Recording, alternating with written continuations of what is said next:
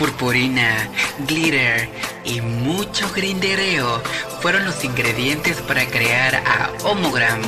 Bienvenido y que el glitter flote en el ambiente.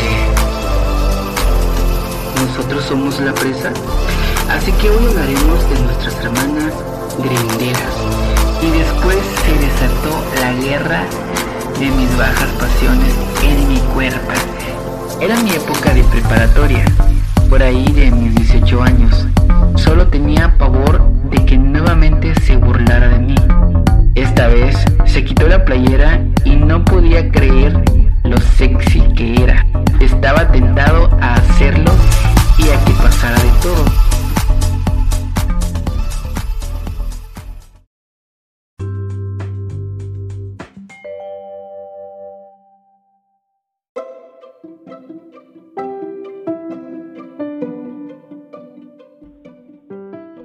Hola amigos, ¿qué tal? Estamos aquí de nuevo en otra misión de Homogram y yo soy Carlos Amín, esparciendo amor y purpurina al mundo. Y bien, esta semana me acompaña René Ruiz, psicólogo clínico, experto en psicología de diversidad y género. Hola René, ¿qué tal? Hola, hola Carlos, muy bien, gracias. Gracias por haber aceptado esta invitación. Este, ahora vamos a platicar sobre la psicología y lo importante que es este, nosotras, las ovejas de arcoíris, que en algún momento tengamos que recurrir o cuándo sería el momento exacto que tengamos que recurrir a, a un psicólogo y para eso está aquí René, experto en psicología de diversidad y género, o sea, no es cualquier psicólogo, es alguien que sabe del tema. Cuéntanos sobre ti, René. Muchas gracias. Eh, bueno, pues como, como comentas, pues eh, mi nombre es René, yo tengo 34 años, eh, estudié pues una maestría en psicología clínica, aparte pues de la licenciatura en psicología obviamente, y después de esta maestría de psicología clínica estudié también una maestría en investigación en psicología, y eh, eh mientras yo estaba haciendo mis estudios, yo iba enfocándome en mis prácticas profesionales y mis prácticas de investigación y todo esto pues al tema de la psicología eh, especializada para personas de la comunidad LGBT. Esto porque, eh, bueno, no sé si, si lo sepan eh, quienes nos escuchan, pero cuando estamos estudiando eh, para, bueno, en psicología, generalmente no tenemos como una eh, orientación o inclinación hacia determinada área, como, bueno, pues hay bastantes, ¿no? Eh, en algunas licenciaturas y maestrías es un poco más abierto y nosotros como estudiantes tenemos que ir enfocándonos o, o bueno, algunos lo hacemos hacia algún tema de nuestro interés y bueno, en mi caso, pues yo me fui eh, trabajando en este tema porque, bueno, pues yo también soy miembro de la comunidad LGBT, entonces es algo que a mí me, me interesó, me interesa eh, pues todavía, entonces, eh, bueno, pues fui haciendo estas prácticas eh, con, eh, bueno, pues con, con personas, atendiendo particularidades que ocurren eh, con, con las personas LGBT y también eh, haciendo investigaciones. Hice porque bueno ustedes saben también que cuando estudiamos pues nos piden que hagamos investigación. Entonces hice una investigación sobre el proceso de eh, formación de la identidad sexual de una persona no heterosexual en, en una maestría. Y en la otra hice un instrumento para evaluar cuando alguien puede estar eh, pasándola mal o no del todo bien a causa de sus comportamientos, fantasías u orientaciones sexuales. Entonces, eh, pues se acabó este proceso de, de la formación del instrumento y pues entre eso y otras experiencias que he ido haciendo, pues me he ido encaminando hacia esta área de la psicología que como te comento y le comento a quienes nos escuchan, pues me ha interesado y me sigue interesando todavía. Qué bien, René. Y pues es muy importante este, que recordarles aquí a, nuestras hermanas que pues eres experto en el tema, porque ah, lamentablemente muchos psicólogos no, están bien preparados para tocar este tipo de tema y pues ahora sí que en la antigüedad o, o años atrás pues eh, a veces se recurre a, psicólogos y los resultados han llegado a ser hasta desastrosos. Pero por suerte ya en la actualidad hay muchas personas que están bien preparadas como tú. Oye, René, este, fíjate que en los programas anteriores hemos tocado un poco el tema de la soledad, esto de que cuando las hermanas las deja el hombre y se, no sé, se, se pierden en la soledad, en la tristeza, eh, y entonces a lo que yo quiero platicar es en qué momento ellos tienen que acercarse a, a un psicólogo para que les ayude por lo que están pasando. Ah, ok, bueno, pues es muy interesante esta pregunta. Eh, primero, pues me gustaría comentarte que en, en 1975 la APA eh, estableció que la homosexualidad, bueno, en este caso pues fue la homosexualidad porque eh, una cuestión también es que con las investigaciones, eh, anteriormente las mayores investigaciones que había era sobre hombres homosexuales, eh, ahora pues ya tenemos como una diversidad mucho más amplia, ¿no? Pero bueno, te contaba que en 1975 la APA estableció que la homosexualidad por sí misma no implica un, un trastorno mental, es decir, no, no quiere decir que porque una persona sea homosexual tendrá algún impedimento en su juicio, en la estabilidad, en, que la persona sea confiable o en las capacidades sociales o vocacionales ya que bueno, pues anteriormente sí se consideraba esto, se consideraba como un trastorno y a partir de entonces la APA comenzó a, instar a todos los profesionales de la salud mental a que tomáramos la iniciativa para eliminar este estigma sobre las enfermedades mentales eh, y bueno, sobre lo que se le solía adjudicar a la homosexualidad. Entonces ya desde aquí pues es muy importante comentar esto porque eh, bueno, no vayan a pensar nuestras hermanas que nos escuchan que, que, que por sí, por, por, por tener una orientación sexual o, o, o, una identidad de género o lo que sea, pues ya eso es motivo para ir a, terapia, ¿no? Entonces, no, pues claro que no, la, la APA ya desde 1975, pues eh, hace esta eh, esta eh, invitación a todos los profesionales de la salud mental a ir eliminando este estigma. Y eh, bueno entonces ya desde aquí pues cuando pudiéramos ir a terapia o como para qué y sobre todo también por qué es importante este enfoque bueno pudiéramos una, alguna de las señales que nos pudieran indicar que a lo mejor nos pudiera servir la terapia es cuando eh, queremos conocer eh, o trabajar en algo de nosotros mismos que a lo mejor no estamos eh, como muy satisfechos o, satisfechas, por ejemplo, la manera de cómo llevamos nuestras relaciones, a lo mejor estamos en un, pudiéramos llegar a tener a lo mejor ciertos ciclos en los que pensamos que eh, todas las personas son iguales o que se repite determinado trato y entonces a lo mejor no estamos satisfechos o satisfeches con eh, estos resultados y, bueno, en terapia podemos aprender a identificar cuáles son nuestros patrones de conducta y también cómo podemos pues mejorar las relaciones por, por decirlo. Otra cuestión, como tú mencionabas, también pudiera ser eh, pues los sentimientos eh, tal vez no tan agradables como pueden ser sentimientos de soledad o, de frustración, de ira, de tristeza. Y es importante esto que te decía yo en un, hace un momento, eh, al inicio de esta declaración que hace la APA, porque eh, muchos,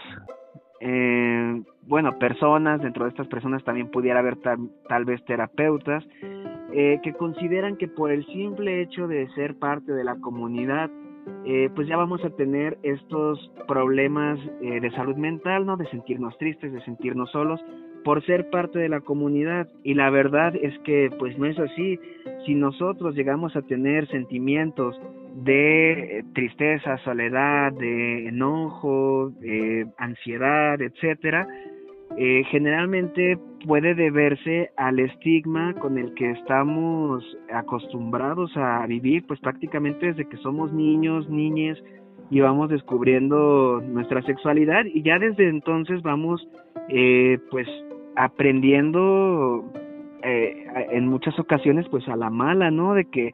nuestra identidad o nuestra forma de amar no es la adecuada y eso y eso precisamente es lo que nos puede llevar a estos malos a estos sentimientos, emociones desagradables, adversas y no por ser quienes somos. No sé si me explico.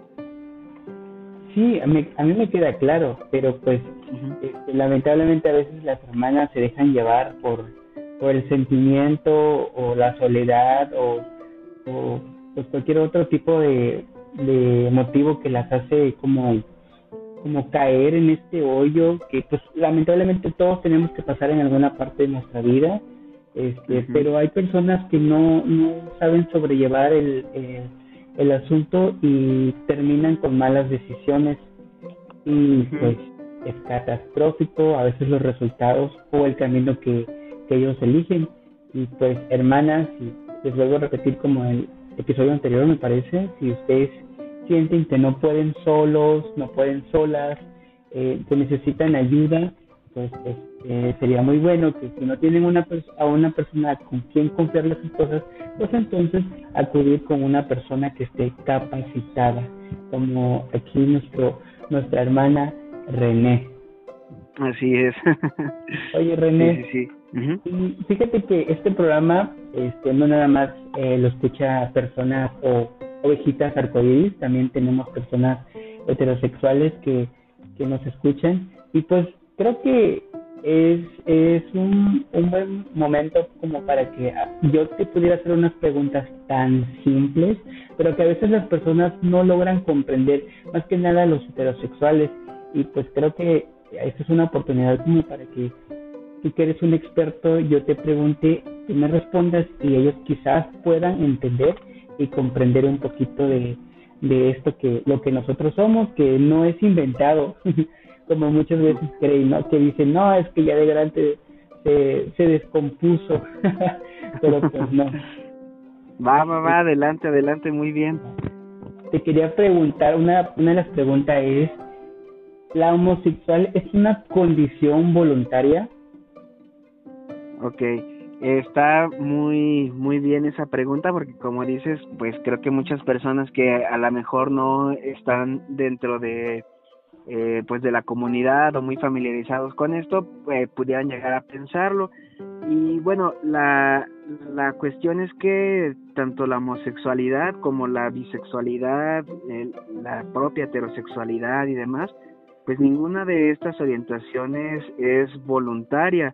De hecho, la, la sexualidad humana como tal, eh, porque bueno, algo que se suele preguntar mucho la gente también es que eh, cómo es que llegan las personas a hacerse homosexuales o, bisexuales o demás. Y la cuestión es que para, para, para hacernos esa pregunta, primero entonces también tendríamos que preguntarnos cómo es que las personas se hacen heterosexuales lo que pasa es que nuevamente, como la heterosexualidad no es considerada una desviación o una enfermedad, pues no se hacen investigaciones al respecto y por ende pues no hay eh, mucha información sobre esto. Pero lo que te quería comentar es que la OMS considera a la sexualidad humana en general, no solo la homosexualidad, sino la sexualidad humana como un aspecto central de la vida del ser humano, que no solamente implica la reproducción, sino que también, eh, bueno, implica el amor, el erotismo, el placer, eh, e incluso cuestiones que a lo mejor pudiéramos pensar que no tienen que ver con la sexualidad, como lo son eh, la política, la economía, la religión, pero la verdad es que pues la sexualidad está en, en todos los aspectos de nuestra vida, por eso es que la OMS la clasifica como este aspecto central de la vida del ser humano. Entonces, al ser este aspecto tan amplio que abarca no solamente, como comentaba, la reproducción, sino todas las otras esferas que conforman nuestra vida, pues eh, la homosexualidad y cualquier orientación sexual no es una cuestión de elección, sino que como en muchas otras cosas de nuestra vida nos vamos eh, pues construyendo y descubriendo conforme vamos viviendo también en nuestro contexto y en nuestra biología. Entonces, pues más o menos así es como nos vamos eh, em, como armando dentro de nuestra propia sexualidad. Entonces, pues no hay como tal un una elección, ¿no? En estos casos. Así es. Sí, a veces porque pues me suelen preguntar o a veces en las pláticas eh, con otras personas que ellos no, ellos, o sea, ellos satanizan prácticamente la homosexualidad y pues es que yo algo que les digo es que que cada persona es diferente, todos tenemos diferentes sentimientos, como gustos, quizás a mí me gusta el mole y a otra persona lo va a detestar, es quizás no algo exacto, pero pues la, la idea es lo, a lo que yo quiero llegar es de que pues no siempre todos tenemos el mismo gusto, incluso a veces le digo, eh, incluso hay programas en la televisión donde personas se enamoran de un objeto o personas se, se sienten cierto animal, pues, entonces esto no, o sea, la, la, este, ¿cómo se dice? La orientación sexual, pues ahora sí que es varia, variante entre todas las personas, no todas las personas vamos a ser iguales, pero pues las personas a veces no, no logran comprender eh, esta parte. Incluso a veces hay mucha confusión porque, mira, me ha tocado escuchar o me han dicho alguna vez, o a veces en las redes sociales, eh, estoy seguro que quizás a ti te ha tocado, de que no sé, publicas algo y obviamente relacionado a la comunidad LGBT y alguien que según ellos están salvando almas, supongo, te mandan un mensaje y te dicen, no, es que estás mal, es que tienes de conocer la palabra de Dios y que esto y que el otro. Se respeta la creencia de ellos, pero pues también que respeten nuestra decisión nuestra vida, además que ellos no pueden comprenderlo. Y a lo que voy es de que muchas personas, y me lo han dicho a mí, de, ¿por qué no vas a la iglesia? ¿Por qué, por qué no le pides este, perdón a Dios? Perdón, ¿por qué? Les digo, si yo si yo así nací, yo no, no un día decidí ponerme una playera que diga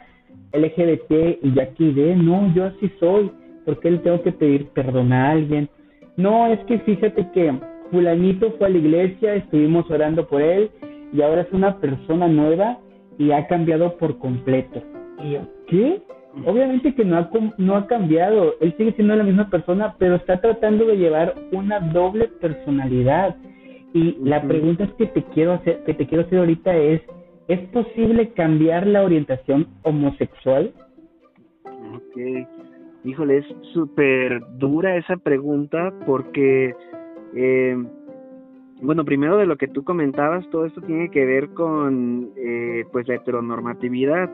que es esta, este sistema ideológico o esta ideología, justo lo que lo que dicen las personas que, que, están en contra de la diversidad o que son eh, LGBT odiantes, que dicen que suelen hablar de una ideología de género para denostar eh, pues este movimiento y demás. Pero bueno, pues hablando de, eh, de la heteronormatividad, es justo esta ideología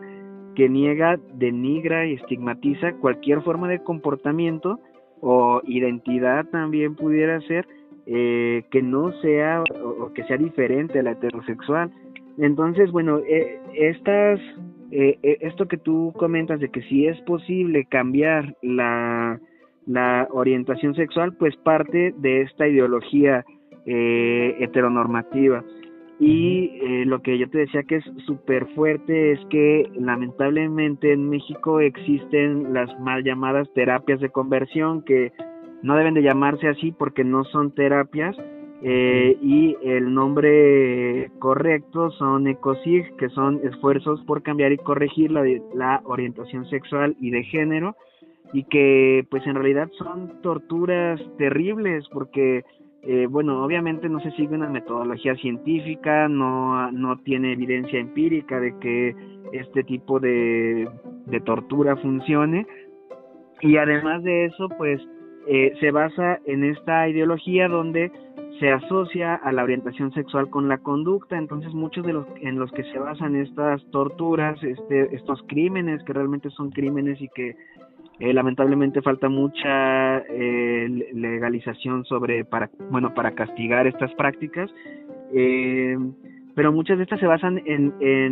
en, las acciones que hacen las personas. Entonces, por ejemplo, a los hombres, pues, se les enseña a, entre comillas, actuar varonil, se les enseña a no pensar en hombres, a, a pensar en, en, mujeres para excitarse sexualmente. Y, y, bueno, lo, o sea, de por sí esto ya es tortura, pero en otros eh, en, en, la mayoría de los casos llegan todavía a extremos, a, aplicar electroshocks, cuando, cuando un hombre, por ejemplo, se excita viendo a otro hombre, se le castiga, eh, a, las mujeres se llega a, pues, a abusar física y sexualmente, entonces son crímenes horribles, son, eh, es algo terrible realmente, y, y también lo, lo, peor y lo malo es que muchas familias no lo hacen con, con una intención, o sea, de enviar a sus hijos o a sus familiares LGBT, no lo hacen con la intención de torturarlos o de dañarlos, sino al contrario, ellos, eh, estas personas suelen tener fe y piensan en ayudarlos, en que estén mejor y pues lamentablemente por esta falta de información los, los llevan a unas torturas terribles y, y, bueno, pues... ni ellos saben las torturas que pasan sus seres queridos. Exacto, y pues es muy muy feo esto y por eso te decía que era una pregunta como muy fuerte, porque es todo un caso esto de las ecosigs. Y eso viene arrastrándose desde desde uh, desde la antigüedad, de creo que les practicaban lobotomía y no sé qué tanto. Ah, sí, sí, así es, también se solían hacer ese tipo de prácticas.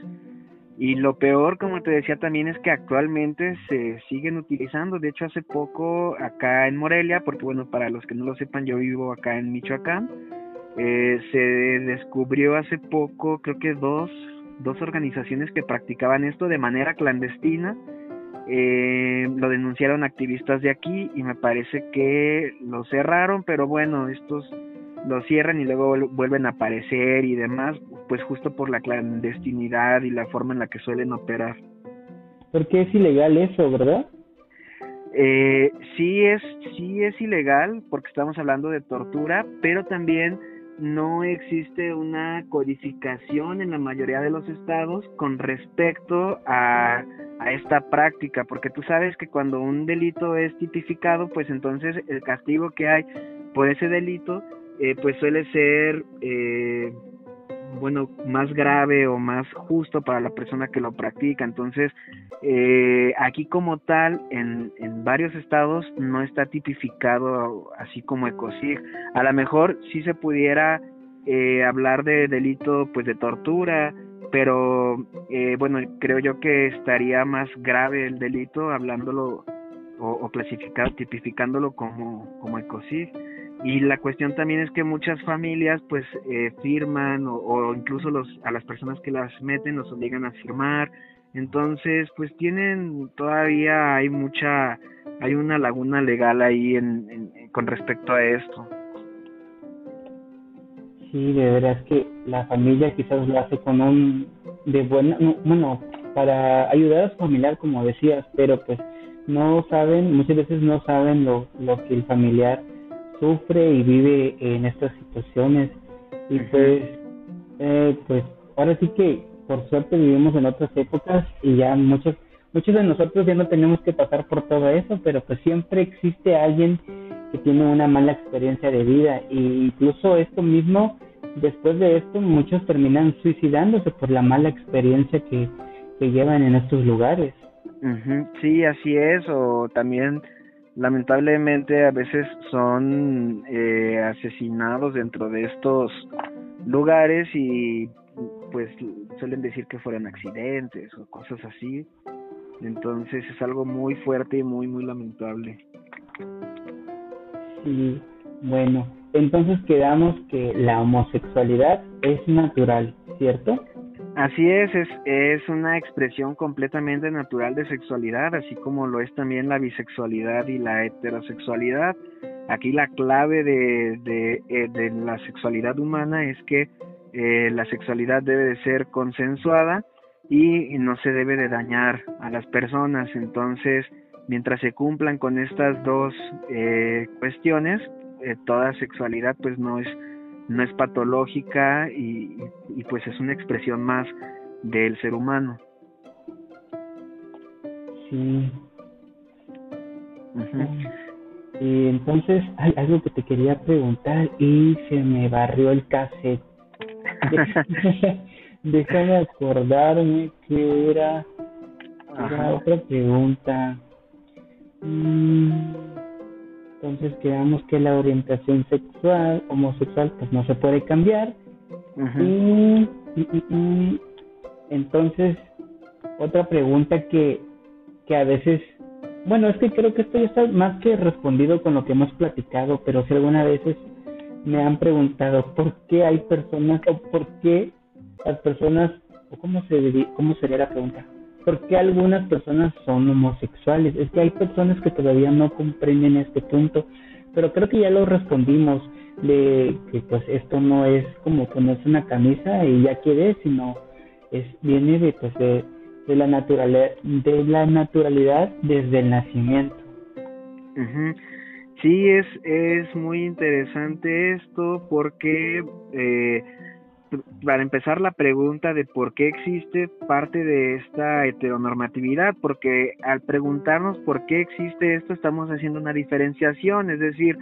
lo normal entre comillas es la heterosexualidad, entonces ¿por qué existe lo que no es normal? O sea, si desde un inicio nosotros consideráramos todas las expresiones de sexualidad, como decía, consensuadas y sin hacer daño, como naturales, entonces no nos haríamos esta pregunta de del por qué, pero es que estamos partiendo desde esta pues perspectiva heteronormativa o, o, cis heteronormativa también. Eh, y bueno, pues como comentábamos, la, la sexualidad eh, nos la vamos construyendo desde que nacemos. O sea, ya desde que nacemos tenemos un, eh, bueno, todo nuestro cuerpo es un receptor de estímulos y conforme vamos nosotros desarrollándonos tanto en un contexto social como también desarrollándonos intelectualmente, eh, vamos eh, pues adquiriendo eh, diferentes gustos, diferentes formas de atraernos, de expresar nuestro amor, nuestra afectividad eh, y nuestra propia persona también, formas de expresarlas cuando estamos en la adolescencia, pues a lo mejor podemos tener ciertos looks, ciertas apariencias y, ya después cuando entramos a la universidad a lo mejor cambiamos este look. Y todo esto es parte normal y natural de, del ser humano y la cuestión es que eh, a lo mejor eh, podemos llegar a tener ciertos eh, gustos o ciertas expresiones, tanto en nuestro género como en, en nuestra perdón, orientación sexoafectiva, eh, y que desde esta perspectiva cis, cis heteronormativa, eh, pues no se considera normal o se considera extraña, y bueno, de ahí van surgiendo estas preguntas de por qué cuando pues nuevamente como, como comentaba, pues para preguntarnos el por qué existe la diversidad, también tendríamos que preguntarnos por qué existe la heterosexualidad. Sí, y prácticamente es como, como lo que tú decías, como eso es normal para las personas, o sea, nadie se pregunta por qué fulano mengano es heterosexual, pero si fuera viceversa, entonces todo el mundo señalaría a los heterosexuales, pero pues lamentablemente la mayoría de ellos no nos van a entender nunca. Y hablando de no entender, René, quiero que me platiques un poquito, tú que eres experto, porque muchas personas no entienden esto de la diversidad, de los colores, de los géneros, y pues incluso entre nosotros mismos, lamentablemente, a veces nos burlamos de cierta persona, de cierto artista que dice, no, es que yo soy no binario, es que yo soy este, transgénero, y esta confusión que genera tantos, tantos colores y tantos géneros, ¿cómo lo simplificarías para que nuestro público hetero lo pudiera entender? Mm, ok, bueno, algo que se me hace eh, muy padre comentar, o, bueno, muy cool, es eh, la importancia de resaltar la diversidad, porque creo que muchas personas también, eh, o sea, tanto dentro como fuera de la comunidad, eh, pueden justo llegar a decir que no es bueno etiquetarnos, que no es bueno que haya tantas banderas ya diferentes, que el acrónimo está larguísimo, que ya ni saben, eh, ahora ya va a ser LGBT, YZ, no sé qué, y lo dicen de una forma pues burlona y demás. Eh, pero la, la verdad es que pues como seres humanos somos bastante diversos y eh, o sea, nadie se queja, por ejemplo, de por qué hay tantos países en el mundo o por qué hay tantas diferentes licenciaturas o por qué hay tantos nombres diferentes, apellidos diferentes. Eh, en, en esta cuestión de la diversidad sexual como que nos cuesta un poco de trabajo por esto que comentábamos de la heteronormatividad y, y, bueno, suelen verlo de una forma negativa, el hecho de que existan, como mencionas, tantos colores, tantas banderas, tantas identidades. Y la verdad es que pues no es ningún crimen y, está bien, está súper cool, súper chido que podamos identificarnos de diferentes maneras y, y también que realmente no pasa nada, porque mucho de este temor o de este odio viene nuevamente de esta creencia de que la sexualidad y, las personas somos eh, pues eh, estáticas o inamovibles y, bueno sabemos que no es realmente así. Digo cuando llegamos a determinada edad de madurez la sexualidad suele tener eh, ciertas constantes en cuanto a la forma de expresión y de y, de atracción y, y demás eh, pero eso no quiere decir que sea algo estático como tal, o sea, podemos tener una constante, pero eh, bueno, como seres humanos siempre vamos a estar aprendiendo, cambiando, creciendo. Y, y bueno, la forma de, simplificarlo, como, como dices, pues yo creo que es sería eh, permitir que exista esta expresión, porque también lo que muchas personas odiantes suelen decir es que si ahora las personas del mismo sexo se pueden casar, después qué va a pasar, después eh, lo ven así como el apocalipsis, como el fin del mundo, una gran tragedia o algo así. Y como comentaba, o sea, siempre y cuando las, las relaciones y la forma de expresar la sexualidad sea consensuada y sea eh, sin hacer daño a nadie, eh, pues no hay problema. Y te lo comento también porque hace eh, el año pasado, y bueno, bueno, el año pasado estuvo como muy fuerte, pero han habido muchas controversias y, y las personas odiantes se agarran de esto, de, de eh, supuestos movimientos eh, como las eh, los MAPS, las personas que se dicen atraídas hacia menores o personas que eh, sienten curiosidad por practicar el bestialismo, la necrofilia, cosas así. Eh, bueno, suelen quieren o intentan asociarnos a la comunidad y decir, ven, es que por este libertinaje es que ahora está pasando esto y, y nuevamente, pues no es así porque eh, un, un animal, un niño, un, un menor de edad un, o un cadáver no te puede dar consentimiento y aparte eh, al hacer este tipo de prácticas se están dañando terceros. Entonces, en este tipo de expresiones se violan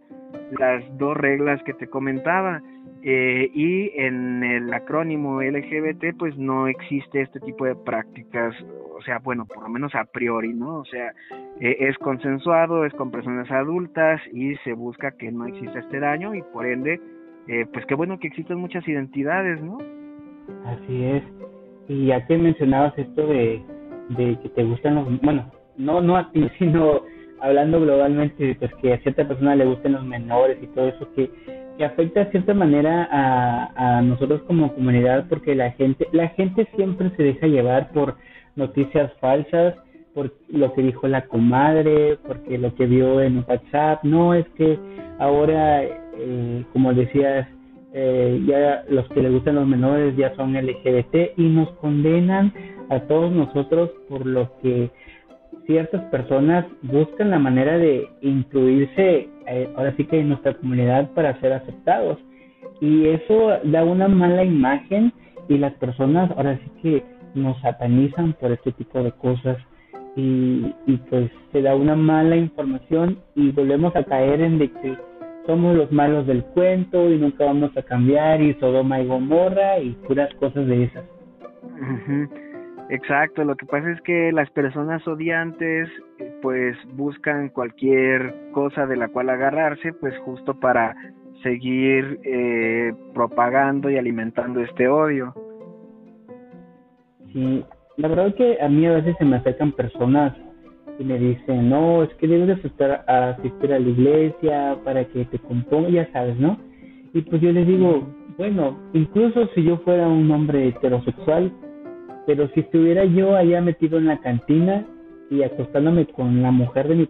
de mi próximo, me imagino que entonces no me molestarían y entonces yo ya tuviera cavidad en el cielo, ¿no? No, es que no es así. Bueno, entonces, ¿por qué no van y predican allá dentro de la cantina?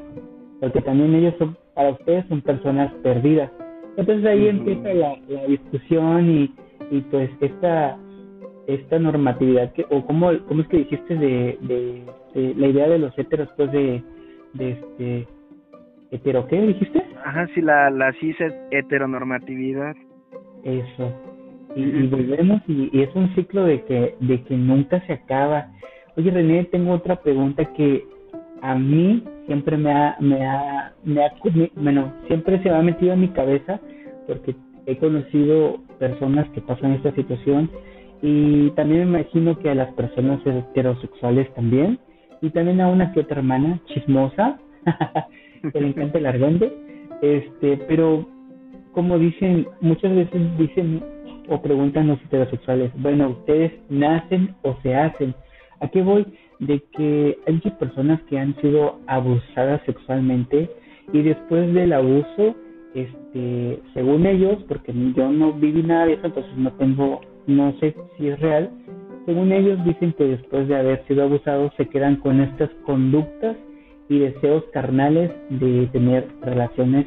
este, con su mismo sexo. Este, me gustaría si tú tuvieras conocimiento de esto, pues para así que nos iluminaras. Ok, bueno, pues eso también es muy fuerte porque justo las personas odiantes es uno de los argumentos que más suelen utilizar, incluso eh, hay eh, gurús espirituales, entre comillas, o incluso terapeutas, bueno, desde todas las áreas, que suelen utilizar este argumento de que la determinada orientación sexual, ya sea homosexualidad, bisexualidad o cualquier cosa que no sea heterosexual, eh, le, atribuyen a la causa por un por un abuso eh, y lo dicen así tal cual, ¿no? La verdad es que no hay evidencia empírica que que, eh, que pudiera indicar esto. O sea, las investigaciones que hay en torno al abuso sexual infantil eh, no, no han arrojado evidencia con respecto a esto. Entonces se trata pues únicamente de esta ideología, de un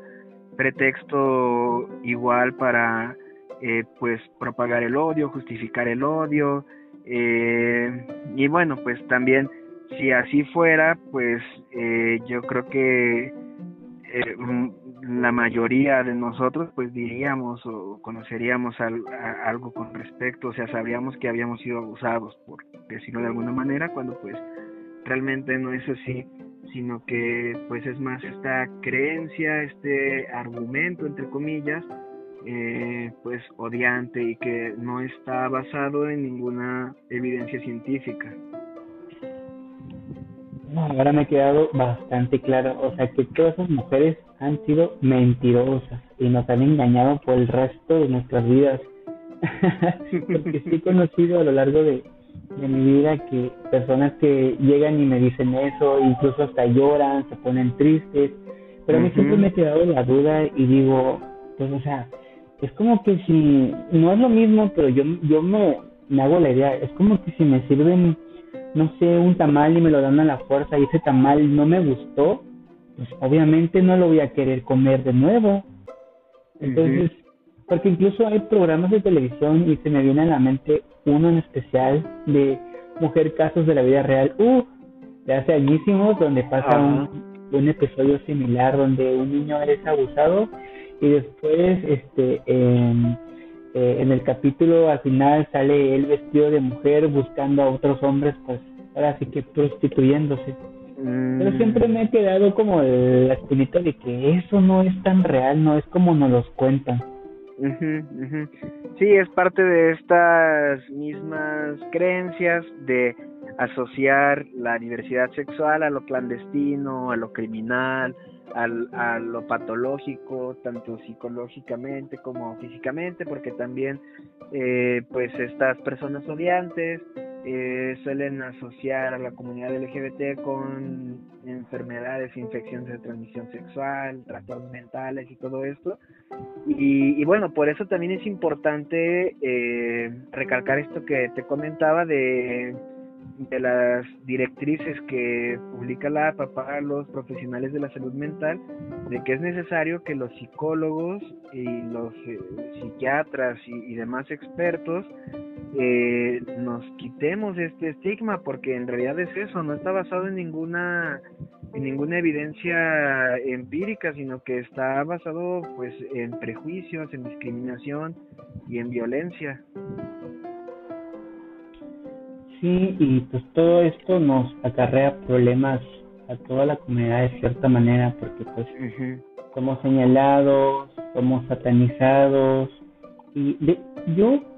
bueno, cuando yo platico con personas muy allegadas a mí,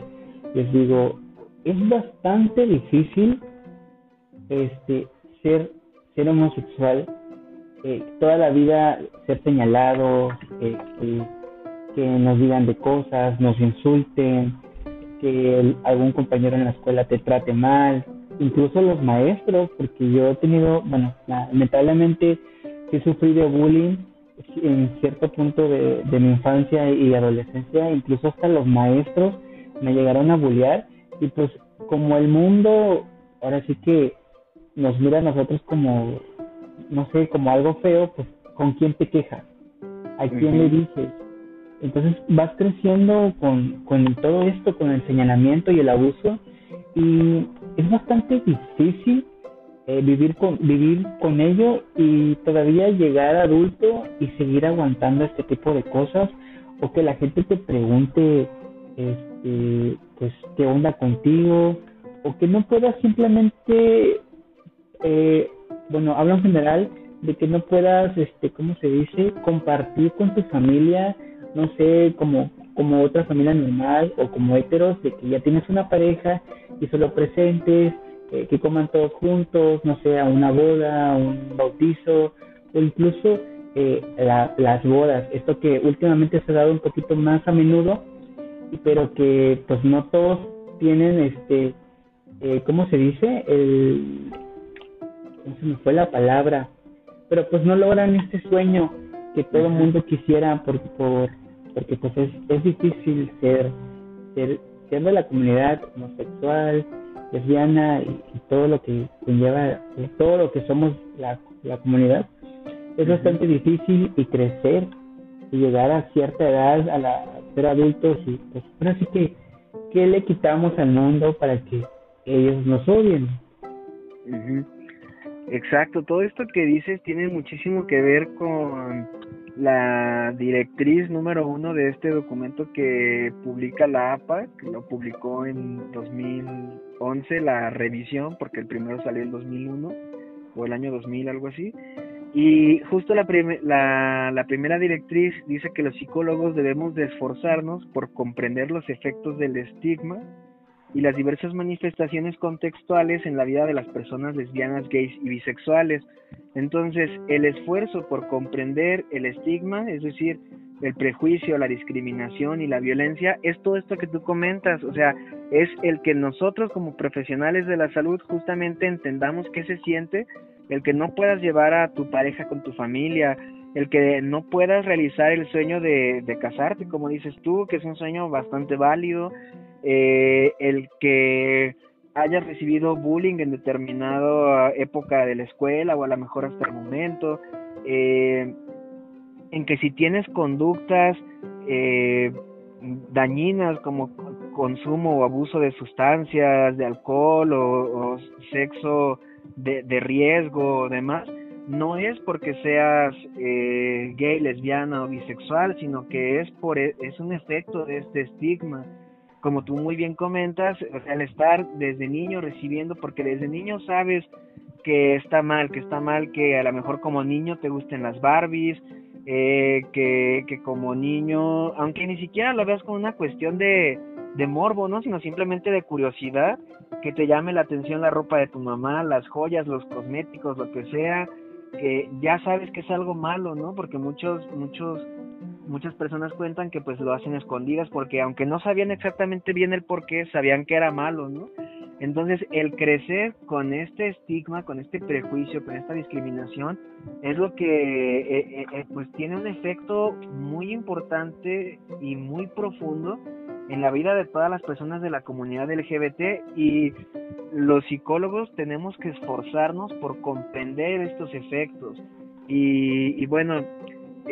como, como te mencionaba, pues no necesariamente el psicólogo tiene que que ser parte de la comunidad, ¿no? O sea, como psicólogo, pues a lo mejor puedes eh, ser empático con esto, pero sí es importante el saber la profundidad del efecto que puede tener el crecer en este contexto de discriminación y de prejuicio, porque a lo mejor podemos darlo por hecho, como de, ay, pues es que los gays son bien promiscuos, las lesbianas son bien problemáticas, que, que en realidad son estas ideas eh, pues súper eh, prejuiciosas eh, y, que realmente no ayudan a, al desarrollo de pues de, las personas no entonces es muy importante que que nos esforcemos por comprender realmente los efectos de este estigma y que realmente todo eso de, por ejemplo de que los homosexuales son promiscuos las lesbianas son problemáticas eh, pues eso es con todo el mundo o sea no hay necesidad de ser este eh, eh LGBT para tener conductas de, de ese tipo, porque pues todas las personas eh, de todo el mundo pues, somos diferentes, de hay enojones, hay problemáticos, hay este, no sé, que se enojan y sacan la pistola, y, no es necesariamente como ellos este, señalan, pues, de que nada más porque eres homosexual ya eres esto, el otro y el otro y el otro, el otro. O sea, es como dicen por ahí que se, se fijan en los demás y no se fijan en lo que tienen en, casa.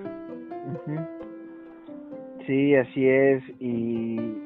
y, bueno, es muy importante darnos cuenta de que justo estas conductas o estas,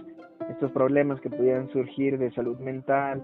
eh, no es por la condición de no ser heterosexual, sino que es por el estigma, por el prejuicio, por la violencia en este contexto eh, social. Sí, este, René, otra preguntita más que se me viene ahorita y que me ha tocado como escuchar que algunas personas a veces se preocupan es influye influye un hermano un familiar homosexual eh, cómo me explicaría ah, por ejemplo que haya un niño en casa y una persona un poquito más grande un adolescente un adulto eh, que sea homosexual con sus ademanes, lo normal, ¿no? De un homosexual. Eh, ¿Esto influye eh, en un niño? Este, como su conducta vaya a cambiar por el hecho de que vea a alguien mayor que él tener conductas homosexuales? Bueno, en realidad lo que influiría sería la actitud y la educación de los padres, porque si los padres de este niño tienen, le enseñan a, pues justo al niño a, aceptar, eh, a, a, comprender, a que se dé cuenta de que hay muchas formas de expresarse y de vivir, pues seguramente eso le afectaría en una cuestión positiva porque este niño eh, pues crecería con una mayor comprensión sobre el respeto hacia los demás, sobre la aceptación, sobre, eh, eh, bueno, también tener una mente y una actitud más abierta a todas estas expresiones. Y por el contrario, si la educación o la retroalimentación que recibe el niño es con respecto a la discriminación, pues lamentablemente la influencia que tendría pues sería esto de una persona eh, que, que, no respeta, que puede llegar a ser violenta, que puede eh, pues llegar a, tener algunas complicaciones y, bueno probablemente esa sería la influencia no nuevamente pues no de la persona LGBT en sí sino de cómo el niño percibe la reacción y la relación eh, de los padres con esta persona. Bien, así que me quedó también a mí un poquito más claro. Bueno, realmente yo siempre he creído lo que tú dices, este, tiene que ver mucho la educación, la educación que les demos eh, este, a los niños en casa, porque eh, hay países este, que actualmente están quitando toda la publicidad que LGBT que haya en las calles, que, que haya, este, que haya en las calles, este, eh, por esto de, de que los niños lo vean y, y pueda influir este en su en su conducta. Eh, no recuerdo qué país pero mm, sí he visto que están que ya prohibieron las la, la publicidad o los anuncios en la televisión en los programas que tengan contenido LGBT por por la idea esta que que puede influir a los niños cuando realmente así como dicen la educación empieza en casa. Y, y justamente eso es lo que veo cuando yo veo que, que algún conocido está regañando a, a su niño, a su niña, no sé, porque ve algún programa donde hay un personaje LGBT y cosas así, este, digo, ay, lamentablemente este niño va a crecer este con una mala idea hacia hacia la comunidad. Y lo peor es que a lo mejor ese niño puede ser LGBT y ya desde ese momento también sus familiares le están enseñando a odiarse a sí mismo, a sí mismo. Y entrar este en conflicto consigo mismo y generar este una guerra eh, dentro de su ser porque pues no va a saber qué, qué camino tomar ya en la adolescencia porque en la adolescencia es cuando muchos de nosotros ya empezamos a, a agarrar este, o a, darle forma a nuestro, a nuestro ser de lo que vamos a hacer en el futuro. Este, yo recuerdo que, que como niño mm, no crecí en una familia que satanizara eh, estas cosas, pero pero yo miraba que todo el mundo sí, entonces yo me cohibía bastante y sí hubo un poco de conflicto en mí, eh, al menos yo me esperé a la, a la mayoría de edad, pues para, para así que irme soltando poco a poco, porque no quería soltarme desde antes, porque pues, a como estaba en aquellos tiempos, eh, pues era más feo ser, declararse LGBT a una edad más temprana. Sí, sí, sí, así es. Yo creo que pues eh, muchos, muchas y muchos tendremos este grado de, bueno, hemos aprendido o aprendimos en nuestra infancia y adolescencia que las cosas que nos gustaban, alguna forma de expresarnos no estaba bien, o sea, que nos enseñaban, no de que no estuviera bien por sí misma, sino que nos enseñaban eso. Y bueno, pues eso genera grandes eh, conflictos personales y que que bueno, pues que son muy difíciles y que en algún punto necesitamos llegar a trabajarlo, ya sea que lo trabajemos con un eh, experto en salud mental que, que, que, verdaderamente conozca sobre el tema o de ahí también pudiéramos eh, a lo mejor llegar a caer en, eh, en manos de personas que lejos de ayudar pudieran también pues dañarnos como esto de la psicosis que comentábamos. Así es, René. Y aquí la importancia de cuando sufrimos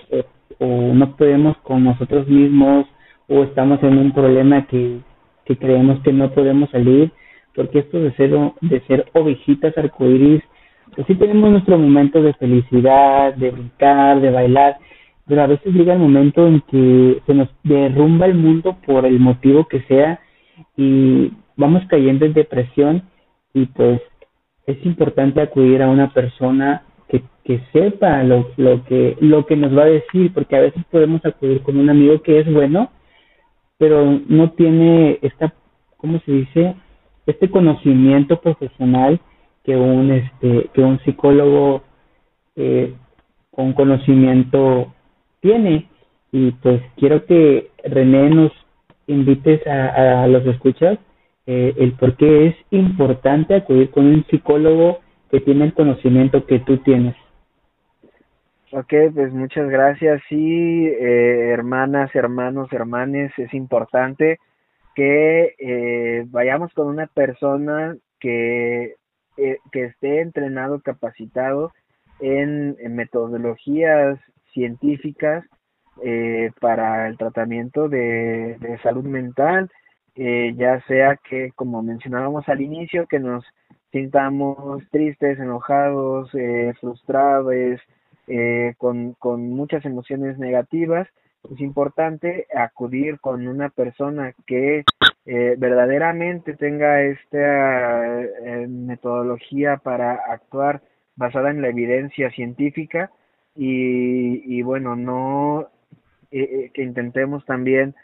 o que sepamos identificar las, las mal llamadas terapias de conversión o algún otro tipo de tratamientos que pudieran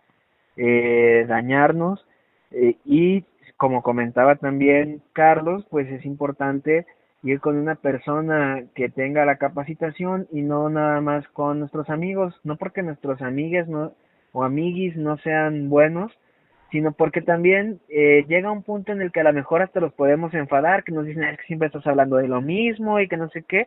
Y bueno, la función de nuestros amigues y amiguis sí es acompañarnos, sí es estar con nosotros, pero no es darnos una metodología científica, entonces es importante que busquemos la ayuda de personas profesionales eh, avaladas y que nos demos cuenta de que no nos van a dañar eh, con alguna ecosijo o alguna otra, de otras estas cosas eh, pues raras y, y dañinas. Sí, o también es, pasa que a veces los amigos todo lo arreglan con frutería, la verdad. Ajá, ajá. Sí, sí, sí. Y pues sí, y, y llega el momento, como les digo, que, que dicen, ah, pues ya, este, ya supéralo, este, bájate el grinder, o no sé, o ya enfadaste, vamos a tomar, y bueno, pues eso generalmente no, no nos sirve para resolver. A lo mejor en un ratito nos sentimos bien, pero luego volvemos a, a estar donde estábamos, y por eso también es importante consultar con profesionales. Así es, nada de que vete al último vagón del metro y se soluciona, porque esa no es la solución. Guiño para un amigo que me está escuchando. sí. Y así. Bueno, te agradezco bastante, René, que hayas aceptado esta invitación. Me gustó mucho todo lo que platicamos aquí. Como siempre, aprendo cosas nuevas y qué mejor de un profesional. Muchas gracias por la invitación. Igual si, si les gusta a nuestras hermanas, con gusto podemos regresar en otros programas ya más adelante también para no enfadarlas. y bueno, con gusto. Muchas gracias por la invitación. Sí, sabes, me gustaría que eh, en un futuro este platicáramos sobre padres, sobre los padres, eh, para que, o sea, esto de ser padre y criar a, a un niño este LGBT porque creo que es un tema bastante importante. mhm okay sí, claro que sí. Es un tema muy interesante y claro que sí podemos hablar de eso más adelante.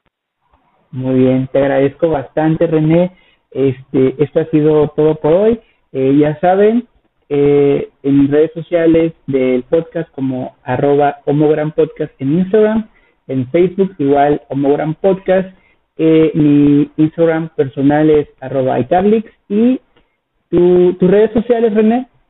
Ah, sí, eh, muchas gracias. Tanto en Instagram como en Facebook me pueden encontrar como arroba rené.sic.lgbt. Eh, o sea, rené.sic de psicólogo punto lgbt. Así me pueden encontrar tanto en Instagram como en Facebook. Muy bien. Así que, este, me parece no, me parece no, estoy seguro de que tienes ahí en tu Instagram una manera para que las personas que necesitan ayuda, eh, si nos están escuchando hermanas, hermanes y necesitan un psicólogo, platicar con alguien profesional, me parece que en tu cuenta este tienes ahí algo que los dirige, ¿verdad? Hacia ti.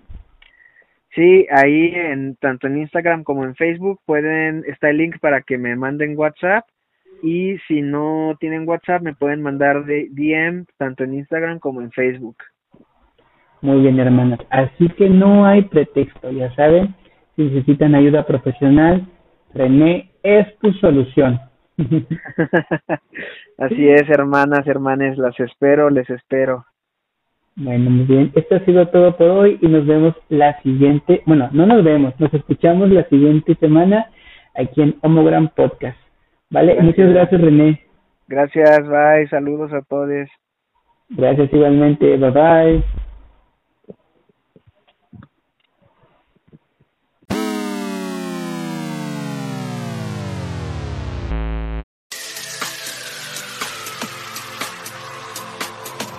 Purpurina, glitter y mucho grindereo fueron los ingredientes para crear a Homogram.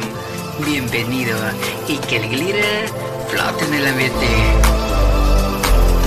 Nosotros somos la presa, así que hoy hablaremos de nuestras hermanas grinderas. Y después se desató la guerra de mis bajas pasiones en mi cuerpo. Era mi época de preparatoria por ahí de mis 18 años. Solo tenía pavor de que nuevamente se burlara de mí. Esta vez se quitó la playera y no podía creer lo sexy que era. Estaba tentado a hacerlo y a que pasara de todo.